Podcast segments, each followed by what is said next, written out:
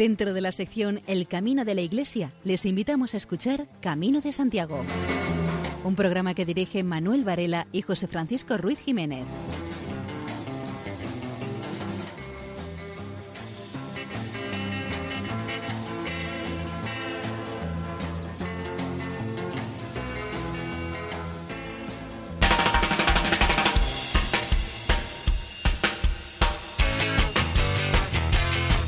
Queridos oyentes, les damos la bienvenida a una nueva edición del programa Camino de Santiago en la sintonía amiga de Radio María.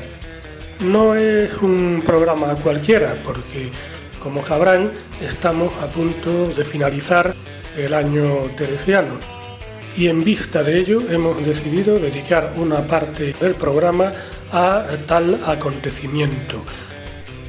Les invitamos a peregrinar con nosotros por la ruta teresiana a través de las ondas nocturnas.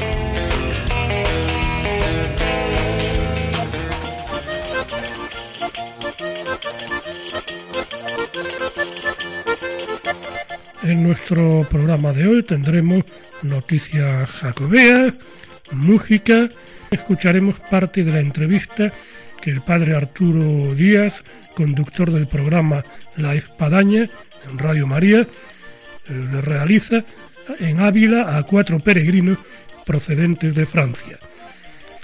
Y sin mayor dilación, entramos en materia.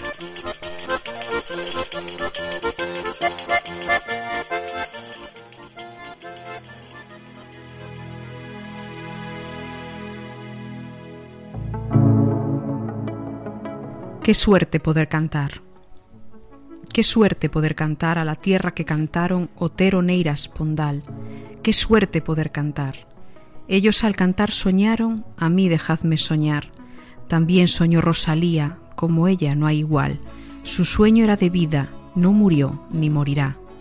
Y sus recuerdos serenos tienen siempre que inspirar a quien sin querer precisa, soñando versificar en esta tierra de meigas, en donde otra cosa no harán, pero al peregrino enseñan su camino de verdad, en el corazón de Galicia, la tierra compostelana. De Manuel Ferreiro Villar.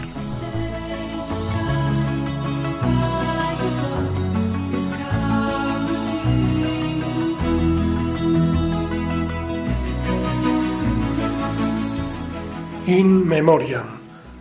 Hermenegildo de la Campa, jesuita, profesor jubilado de Historia de la Filosofía, falleció recientemente. Fue el fundador de la Asociación de Amigos del Camino de Santiago de Granada. Descanse en paz. Hermenegildo de la Campa nació en Sevilla en el año 1922, pero vivió gran parte de su vida en Granada. La Campa diseñó el Camino de Santiago partiendo desde esa localidad, desde Granada estudió la cartografía que había y vio que podía enlazar la ciudad de la Alhambra con el sepulcro del apóstol, siguiendo las directrices del historiador árabe Ibn Idrasi, que había dibujado una ruta mozárabe recorriendo Pinos, Puente, Moclín, Alcalá Real, Alcaudete, Baena y Córdoba. Después seguir la ruta atravesando las provincias de Badajoz, Salamanca, Zamora, Ourense y por fin Santiago, casi 1.200 kilómetros. El acampa contó con la ayuda de los servicios cartográficos del gobierno militar y del padre Ferrer, buen conocedor de muchas rutas por Granada. En septiembre de 2012, la Federación Andaluza de Amigos del Camino de Santiago hizo un homenaje al padre de la Campa. Hermenegildo de la Campa escribió un libro con un título que por cierto ocupa varias líneas. De Granada a Santiago, una ruta jacobea andaluza. Crónica de la primera peregrinación a pie realizada por la Asociación de Amigos del Camino de Santiago Vía de la Plata de Granada. Este libro no es exactamente una guía, sino la crónica de una peregrinación que se hizo durante tres veranos. El último fue el verano del año 1997, cuando Hermenegildo de la Campa tenía 74 años. Por los años 1990 casi no había ni con de peregrinos. Cuando llegaban a una localidad buscaban al alcalde, al maestro, al cura y le pedían un trozo de suelo para descansar y una manguera para ducharse. Y acabamos con una reflexión en la que Hermenegildo de la Campa da las que considera él tres dimensiones que tiene toda peregrinación. Y se basa para ello en el pasaje del Evangelio de Lucas en el que se cuenta cómo Jesús a los 12 años crecía en estatura, saber y gracia. Estatura sería lo equivalente a la dimensión física que tiene una peregrinación. Saber correspondería a lo cultural, o sea, la historia, el arte. Y la tercera dimensión de la peregrinación, lo equivalente la gracia, sería lo propiamente cristiano, lo devoto, lo caritativo, lo servicial.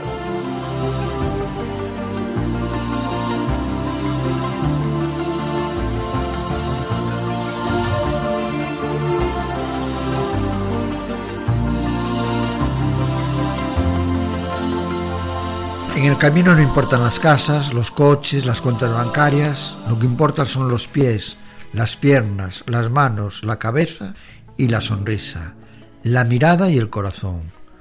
No importa lo que tienes, que no lo llevas contigo, sino que importa lo que eres. Eso es lo que siempre te acompaña. En el camino peregrino no importa tu estatus social, ni lo que tengas. Eso para el camino que estás realizando no sirve absolutamente para nada, salvo que para los finales de etapas en vez de ir a un albergue como el resto de los mortales, se puedas permitir el lujo de comer en restaurantes y dormir en hoteles. Pero eso no es el espíritu del peregrino. Eso tiene otro nombre, pero nunca el de peregrino, aunque cada uno pueda hacer el camino como le apetezca. Lo que sí importa por el camino son los pies, los cuales debemos de cuidarlos mucho, puesto que estos soportan todo el peso de la peregrinación. Además, si no tenemos cuidado, pueden ser un foco de infecciones importantes, incluso puede ser causa de tener que abandonar antes de acabarlo. Las piernas, las manos, los hombros son partes importantes de nuestro cuerpo que pueden sufrir el esfuerzo de tantos días de caminar. Por eso también debemos de tenerlos en cuenta. La sonrisa, la mirada y el corazón.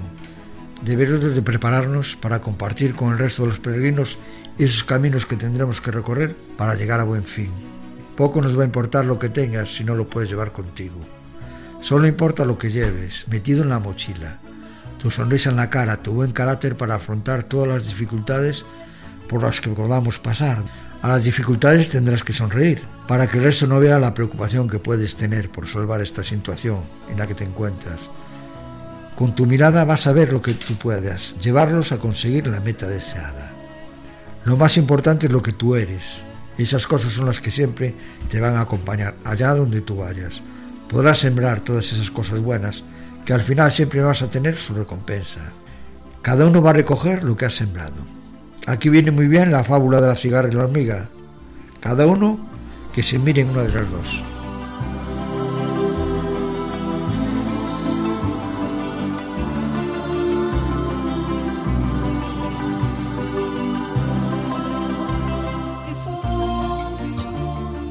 Santa Teresa de Jesús, inquieta y andariega, nos invita a andar en verdad.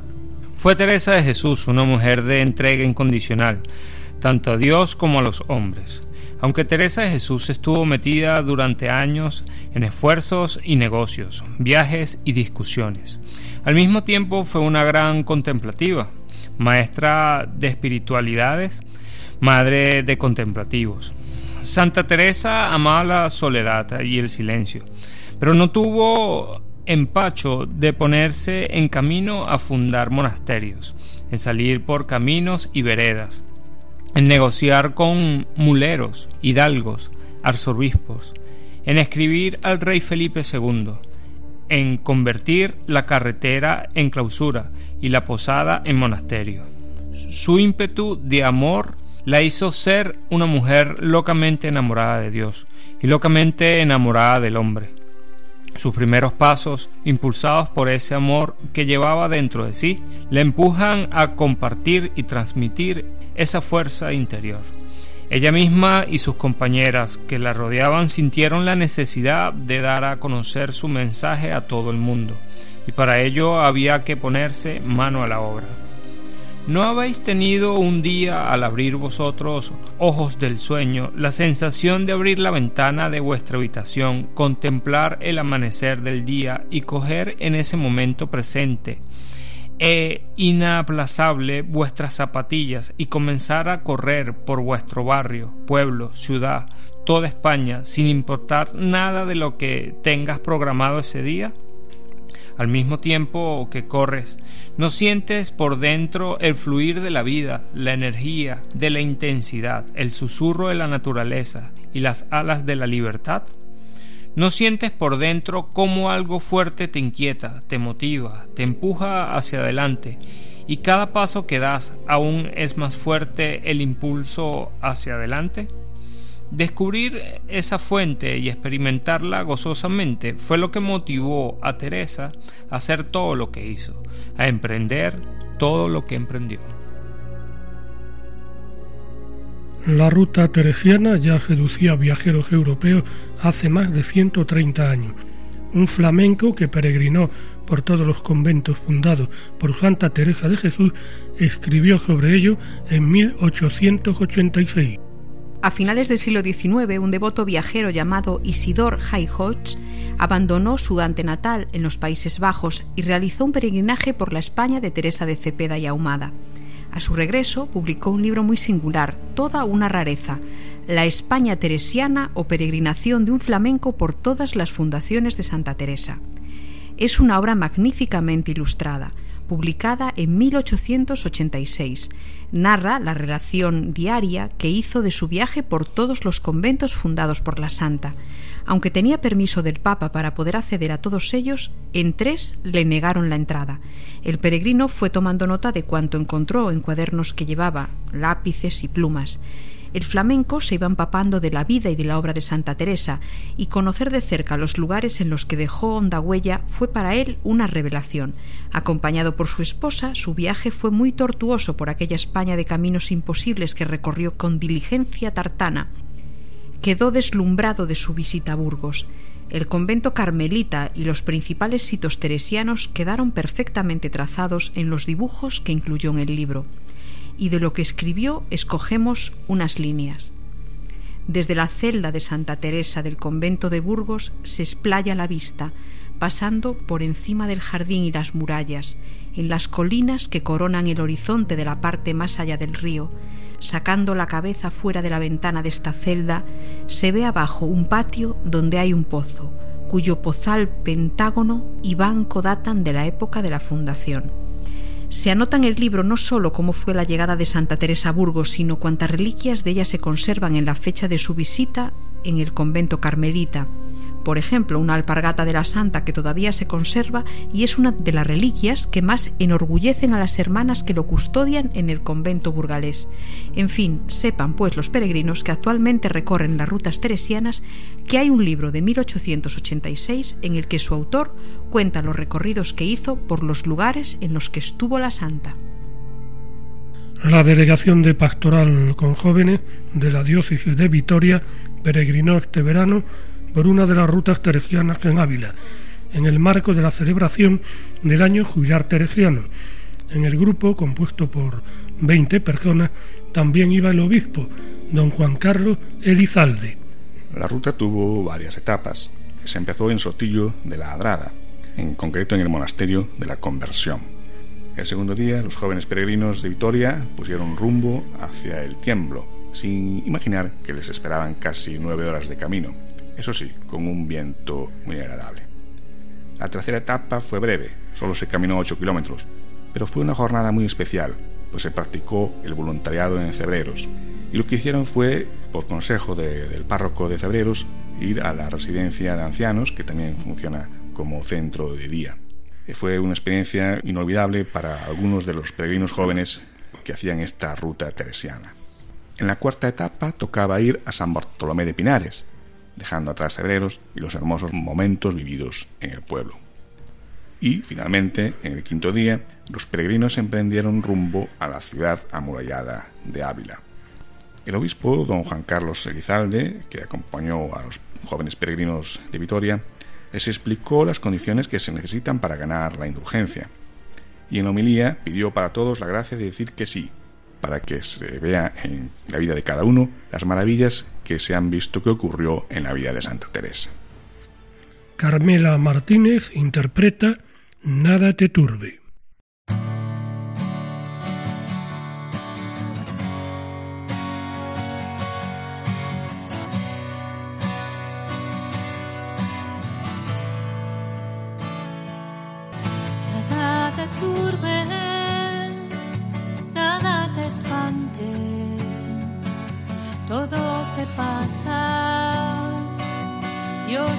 Se muda, la paciencia todo lo alcanza. Quien a Dios tiene,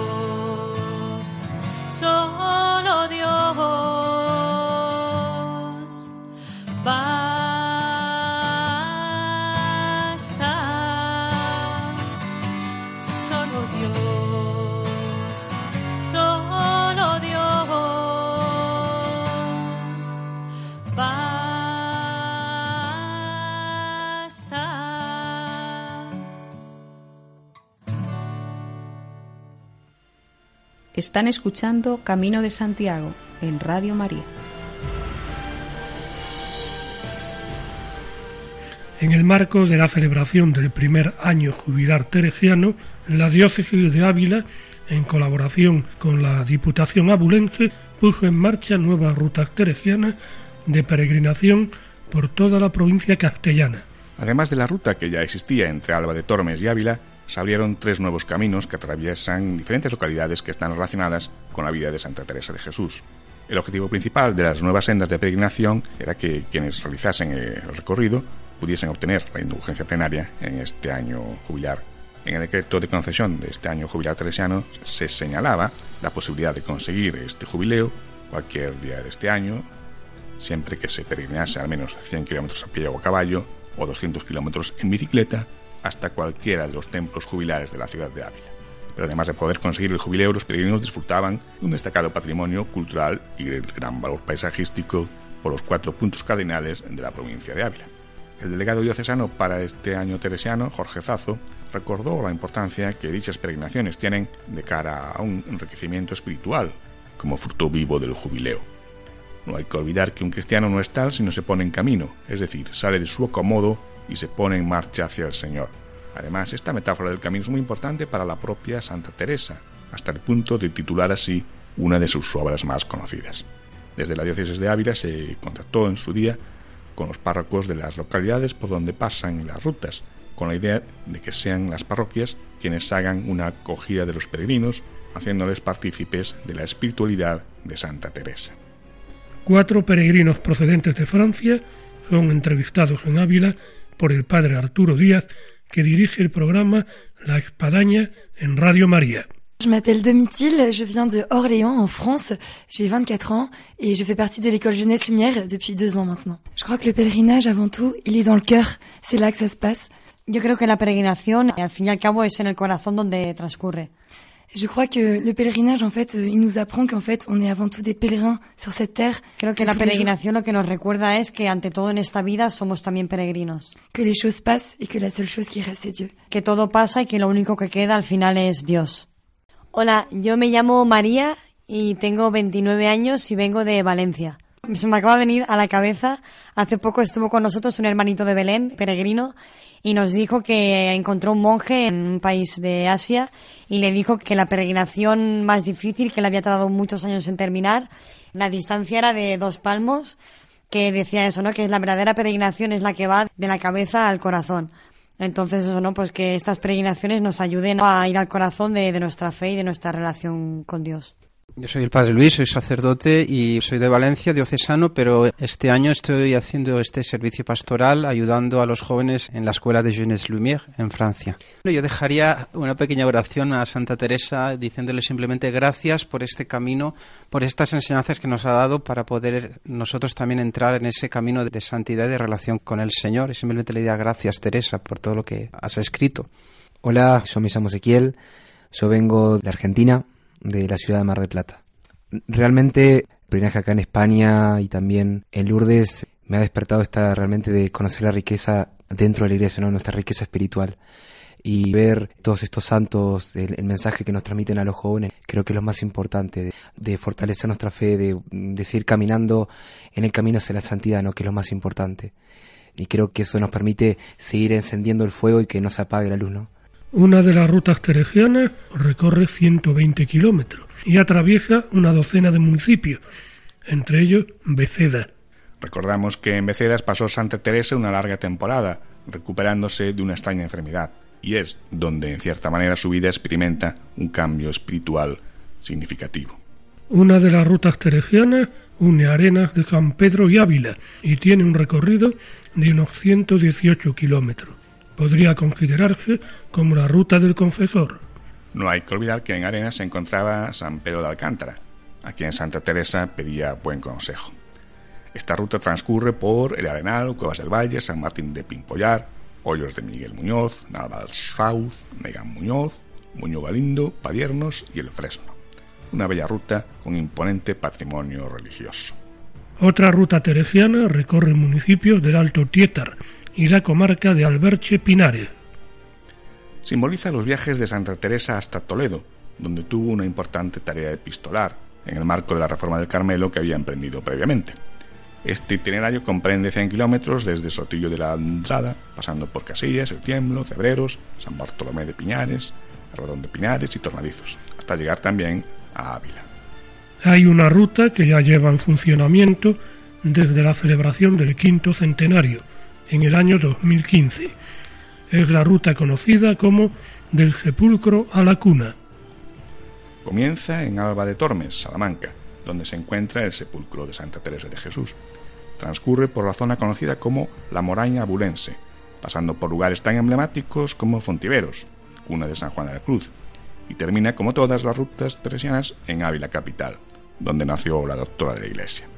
Desde su puesta en marcha han sido centenares de personas quienes han realizado esta ruta en un u otro sentido, y ahora se incorporó a la propuesta del año teresiano para poder ganar el jubileo que acaba de concluir.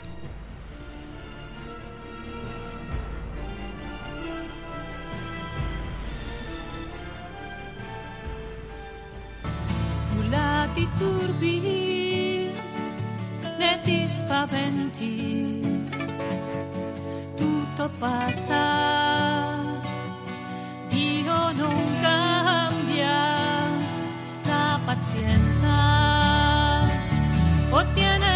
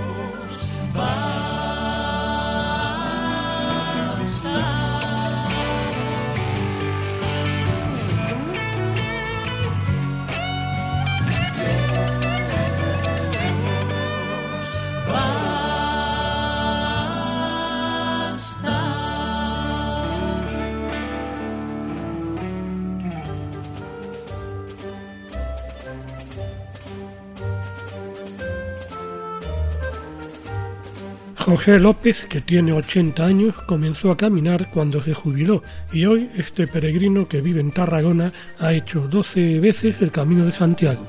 José López es natural de Granada, donde vivió hasta los 6 años. Lleva en Cataluña 74. Es un auténtico peregrino, cuyo fuerte corazón y una mente inquieta le han llevado a hacer muchos kilómetros caminando después de lograr la jubilación. Todo empieza por su inquietud en el momento en que cierra por última vez la puerta de su autoescuela en Barcelona, donde vivía con su familia por aquel entonces.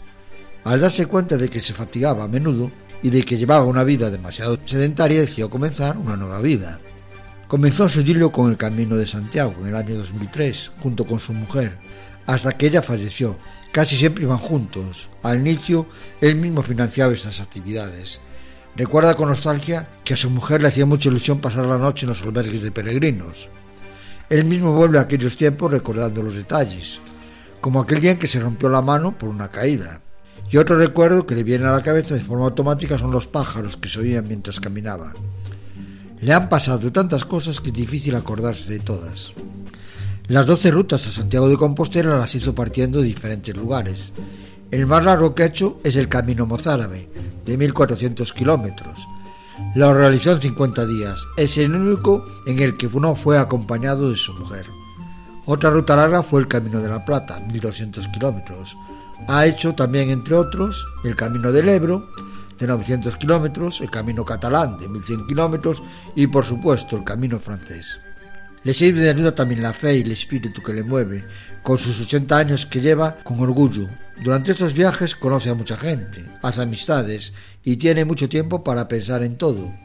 Antes de comenzar una nueva caminata siempre piensa en positivo y en sus propias vivencias. José López dice que vuelve mejor que antes de marchar. Coge la mochila enseguida, que le dicen de ir, confiesa con una sonrisa y en sus palabras se percibe el poder de estas peregrinaciones.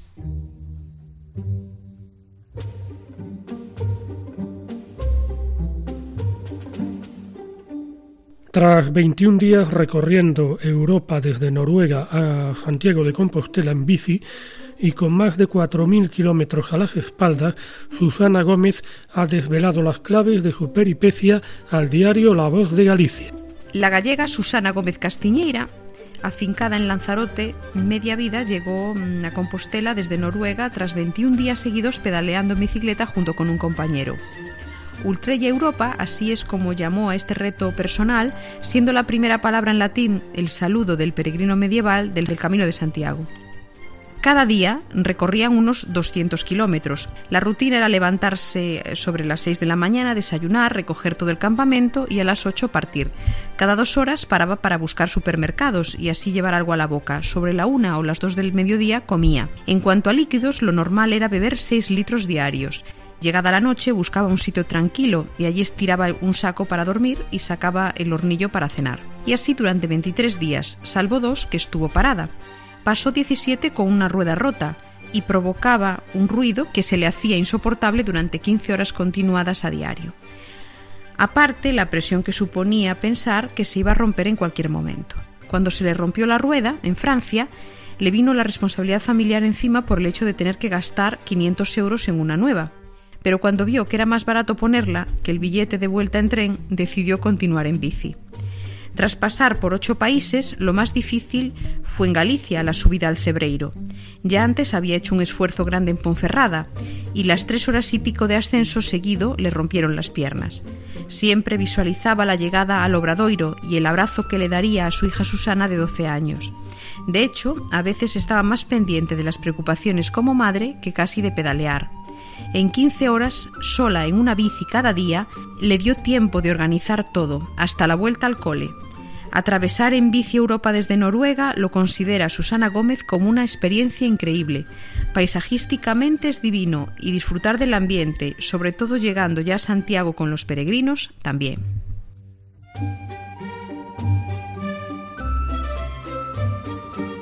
El historiador Álvaro Solano habló del impacto del Camino de Santiago en la Edad Media en la capital asturiana. Por Oviedo llegaron a pasar 25.000 peregrinos en 1481. A través de su ponencia titulada El Camino de Santiago, una empresa exitosa desde la época medieval, el historiador y profesor de la Universidad de Oviedo, Álvaro Solano, trató de hacer ver a su público el papel fundamental de la ciudad obetense en la peregrinación y cómo se consolidó el camino en la capital asturiana durante la Edad Media. Fue muy importante para la región, no solo económicamente, también para publicitarla y darla a conocer en el resto de España y del mundo. Álvaro Solano quiso poner énfasis en el estudio de los orígenes del camino primitivo y su historia para la capital, para tomar ejemplo para su potenciación futura. Desde su surgimiento hubo mucha gente que podía vivir gracias al camino en la ciudad, además de unos cuantos pícaros que se aprovechaban de las masivas visitas. Oviedo se paralizaba. Hubo desde sus inicios en la ruta todo tipo de negocios, albergues, restaurantes y hospitales, de los cuales no quedan restos, pero se ha estudiado dónde están y en algunos la capilla del mismo ha sobrevivido hasta nuestros días. Para hablar de datos exactos, el camino llegó a atraer a Oviedo hasta 25.000 peregrinos para el jubileo del año 1481, cifras que se han ido perdiendo a lo largo de los años hasta bajar a los 12.000 del último año registrado, el 2016. Pero el fenómeno de la peregrinación no está estancado, ni mucho menos. El tránsito en el primitivo y en el de la costa crece cada día más, aunque actualmente solo un 4% de todos los que llegan a Santiago lo hacen a través del primitivo pasando por Oviedo. En definitiva, con su ponencia, Álvaro Solano trató de abrir una puerta para visibilizar y recordar un camino tan importante como es el primitivo, que consiguió la distinción de Patrimonio de la UNESCO en el año 2015.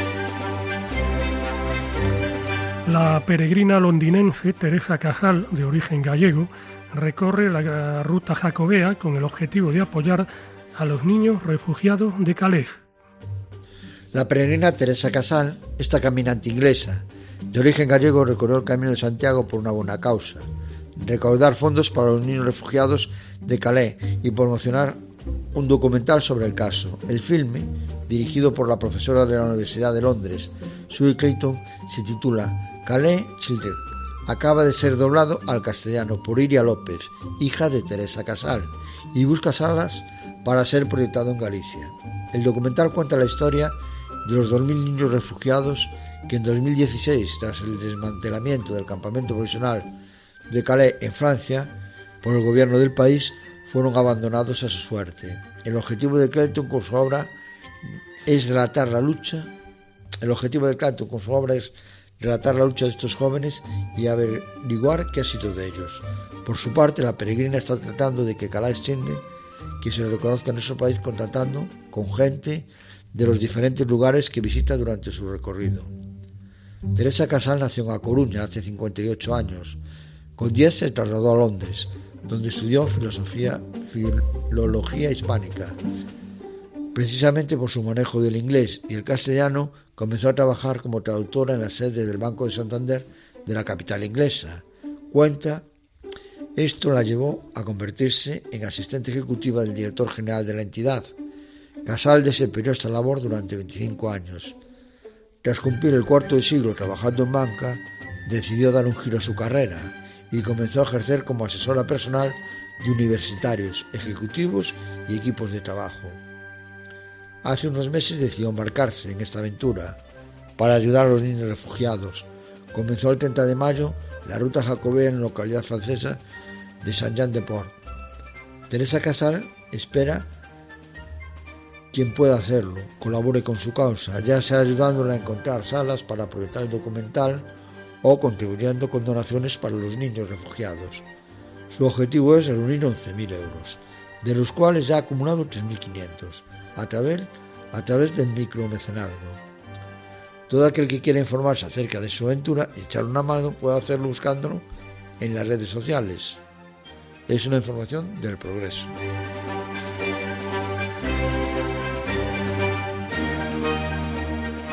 La Asociación Jacobea de Estados Unidos, American Pilgrims on the Camino, ha colaborado con la Asociación Jacobea de Córdoba para señalizar 129 kilómetros del histórico itinerario mozárabe en la provincia.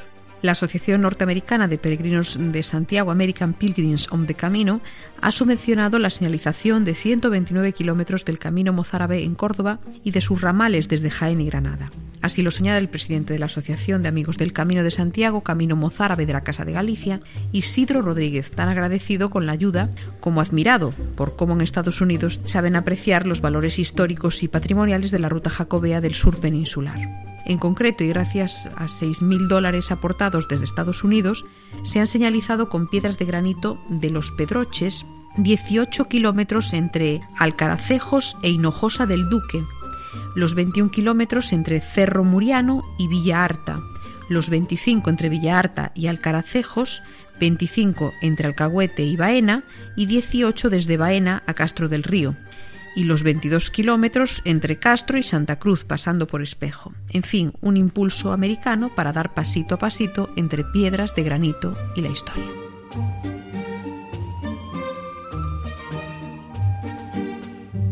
En la COPE, Adolfo Arjona habló con Javier Campayo sobre la felicidad del peregrino en el Camino de Santiago.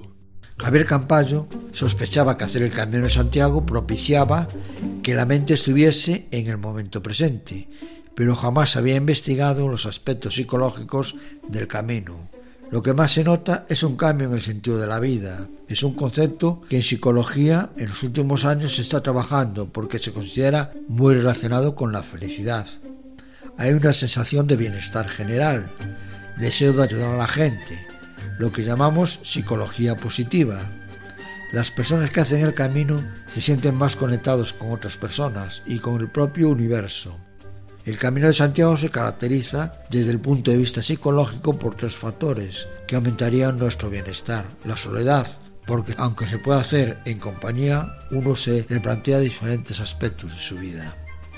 Otro la solidaridad, tanto con los propios peregrinos como con los hospedajes. Y por último, el esfuerzo que requiere el camino con tal dificultad.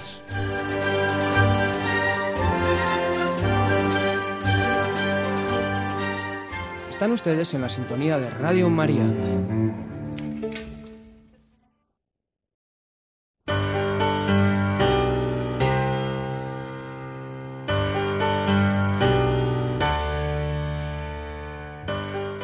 María José López, en su sección Valores en el Camino, nos habla acerca de la virtud de la humildad.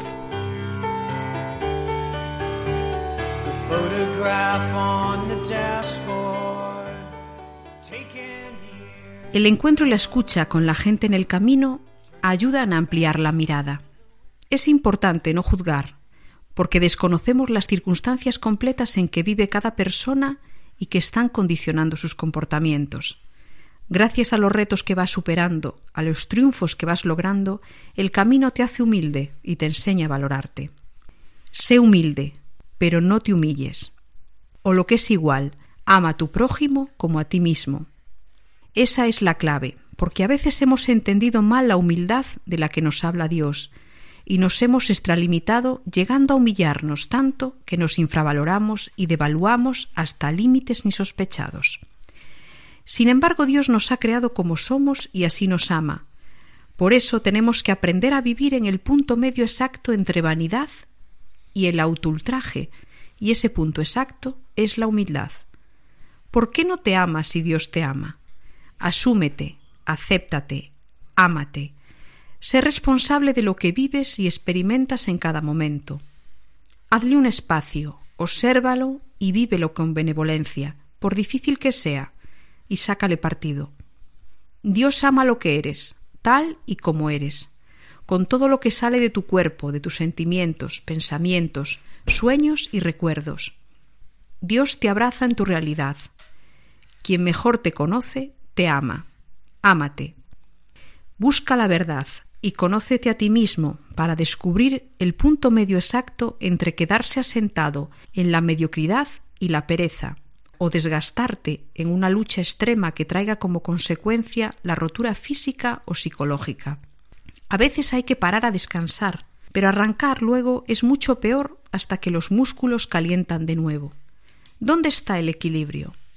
Averiguarlo requiere conocerse mucho a uno mismo y eso conlleva tiempo y dedicación, pero es una tarea y una aventura fascinante y te llevará toda la vida.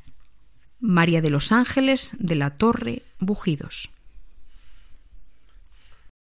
Escuchamos un popurrí gallego con canciones tales como Ajaia de Carolina, Ondiña o Durmirna Coruña.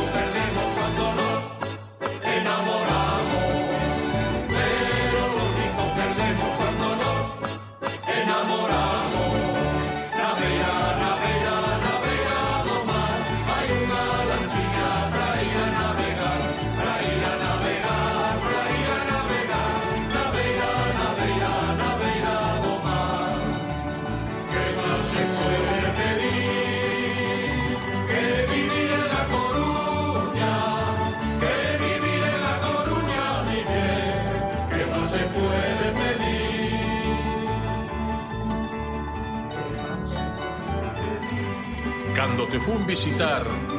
Vendo a miña alma suseta a fermosura do teu mar. Dísome Deus Canta, poeta E chorei para te cantar. Chorei que eu non sabería E San Pedro non me escoite De escoller que escollería Se entrar na cruña de noite Ou entrar no ceo de día.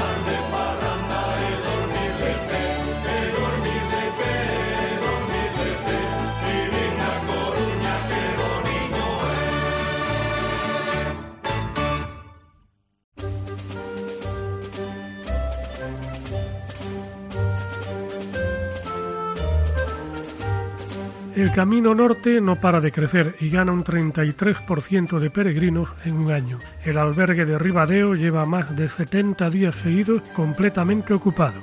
La afluencia de peregrinos por el camino norte de la costa no deja de crecer. Ribadeo es una de las puertas de entrada de Galicia, la más popular y concurrida. La otra pasa por Vegadeo, Bres, Trabada y Mondoñedo. Ribadeo es tomado como punto de partida o de paso para seguir por Barreiros, Lorenzá y Mondoñedo. Y el dato es que hasta julio la presencia de peregrinos ha aumentado un 31% con respecto a las mismas fechas del año pasado. Debido a esta gran afluencia, el albergue municipal de Ocargadeiro, el primero en la ruta del Camino Norte gallego, al pie de la ría ribadense, lleva más de 70 días seguidos colgando el cartel de completo, prácticamente desde Semana Santa. Cierto es que solo cuenta con 12 plazas, netamente insuficientes para un punto estratégico como Ribadeo. En la oficina turismo de Ribadeo se atienden en temporada alta a cerca de 60 peregrinos cada día, que vienen en busca de información sobre alojamientos. En respuesta a esta demanda, el ayuntamiento gestiona otro albergue en Vilela, a 7 kilómetros del casco urbano. Cuenta con más plazas, un total de 22, pero es mucho menos frecuentado debido a la distancia con la villa ribadense. La alternativa para decenas de peregrinos en cuanto se llene el albergue de Ocargadeiro es alojarse en Ribadeo, aprovechando la amplia oferta de alojamientos. Este año se ha registrado el paso de peregrinos de más de 31 nacionalidades y los grandes cupos no dejan de crecer. Para los de más de 20 personas, el ayuntamiento les puede ofrecer la posibilidad de usar instalaciones deportivas cuando el calendario de actividades lo permite. En respuesta a este creciente flujo de peregrinos, la iniciativa privada ya se mueve desde hace años. Así, en Ribadeo, han abierto establecimientos específicos y están en marcha dos proyectos de nuevos albergues, uno de próxima inauguración y otro aún en trámites. El creciente número de peregrinos que pasan por Vigo se desorientan por la falta de señales. Peregrinos con una mochila a sus espaldas y las conchas de vieira colgando, solos, en pareja o en grupo. Esta imagen, poco habitual en Vigo hasta ahora, se repite a diario gracias al boom del camino portugués por la costa. Lo malo es que, en vez de seguir el trazado que marcan las flechas amarillas de la ruta jacobea, la mayoría de los peregrinos que se dirigen a Compostela no cesan de ver su teléfono móvil en busca del GPS mientras atraviesan Vigo. Lo que ocurre es que en la ciudad no existía prácticamente ningún indicativo hasta hace poco. La empresa encargada por el gobierno gallego ha empezado a ponerlos en los montes de Sayans y también un par de ellos en el centro de Vigo, hasta que se dieron cuenta de que todavía falta la autorización del ayuntamiento y mandaron retirarlos. La consecuencia es que los peregrinos siguen un itinerario perfecto desde Oporto hasta Nigrán, a la altura de Vigo, y desde Redondela hasta Santiago. Por la ruta por la costa han pasado 8.000 personas en lo que va de año. En Vigo se pueden ver peregrinos que entran por la parroquia de Sayans, mientras otros lo hacen por la playa, unos que van por Castrelos y otros que aparecen por Bouzas o por el barrio de Coya. Esta problemática no debería durar mucho tiempo. En la web oficial del camino están marcando un recorrido concreto a la espera de que se pongan los mojones. El Ayuntamiento de Vigo es el que tiene la última palabra, dando autorización al gobierno gallego para que ponga las señales. Así los peregrinos podrán hacer el recorrido como en cualquier otro camino jacobeo, de la forma más tradicional y sin tener que echar mano del GPS del teléfono móvil. Reclusos de la prisión de Alama eh, peregrinan dentro del programa de salud mental y adaptación social. En Caldas de Rey, a las 8 de la mañana, nadie dice buenos días, lo único que se oye es buen camino. Que por algo la villa termal está inmersa en el boom del peregrinaje a Santiago. En el puente romano, un pelotón de 100 caminantes, uno por uno, iban repitiendo la coletilla cuando pasaban a la altura de Paco, Juan Carlos, Santiago, Iván y Jesús Manuel.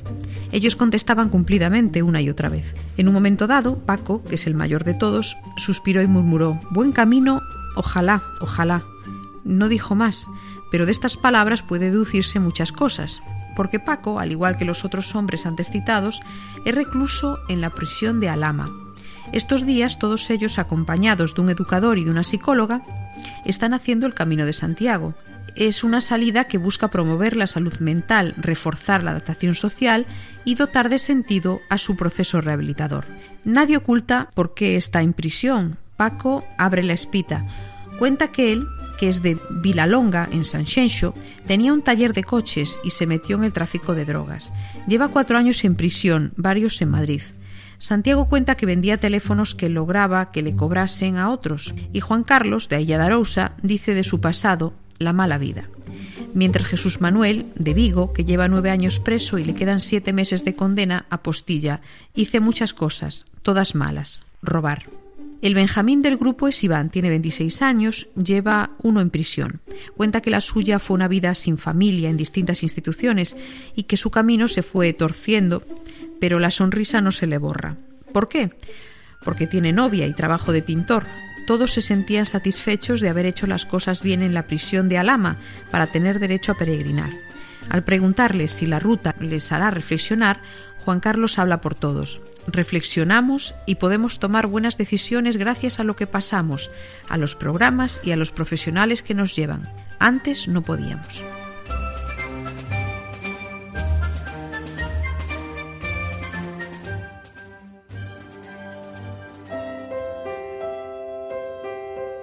Esta vida es un camino. Esta vida es un camino. Todos somos peregrinos. Luces y sombras te acompaña cuando subas la montaña, cuando bajes hasta el valle por el margen de los ríos, recostando tu cansancio para luego emprender el camino. El horizonte es Dios Padre y las huellas Jesucristo. Habrá vientos y huracanes que estrechen tu camino. Mira siempre hacia adelante, porque Dios está contigo. No detengas hoy tus pasos, sigue las huellas del Dios vivo. Caminar dejando las heridas que me impidan avanzar, sintiendo que mi vida es un continuo peregrinar. Pensar que detenerse es perderse el llegar. Al final espera el descanso de quien busca la verdad. Mas si termino solo en que dejo mucho atrás. Salvarme sin hermanos no sería buen final. Esta vida es un camino, todos somos de Dios hijos, uniendo los corazones, encendiendo los caminos, abrir paso al que no llega, abrazar al que no pueda, y mostrar la luz a aquellos que el pecado siempre ciega. Esta vida es un camino.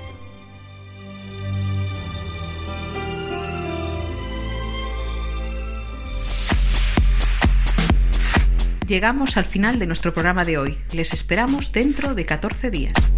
Acabamos un programa más.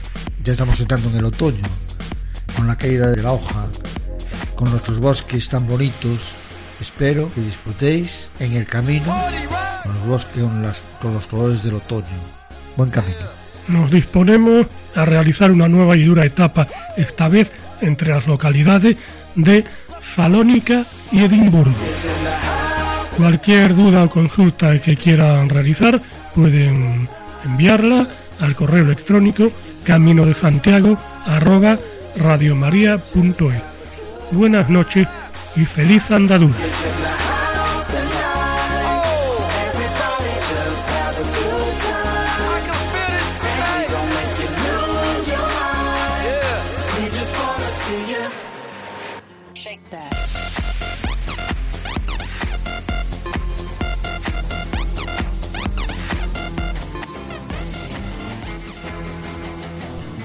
Escuchado en Radio María Camino de Santiago, dirigido por Manuel Varela y José Francisco Ruiz Jiménez.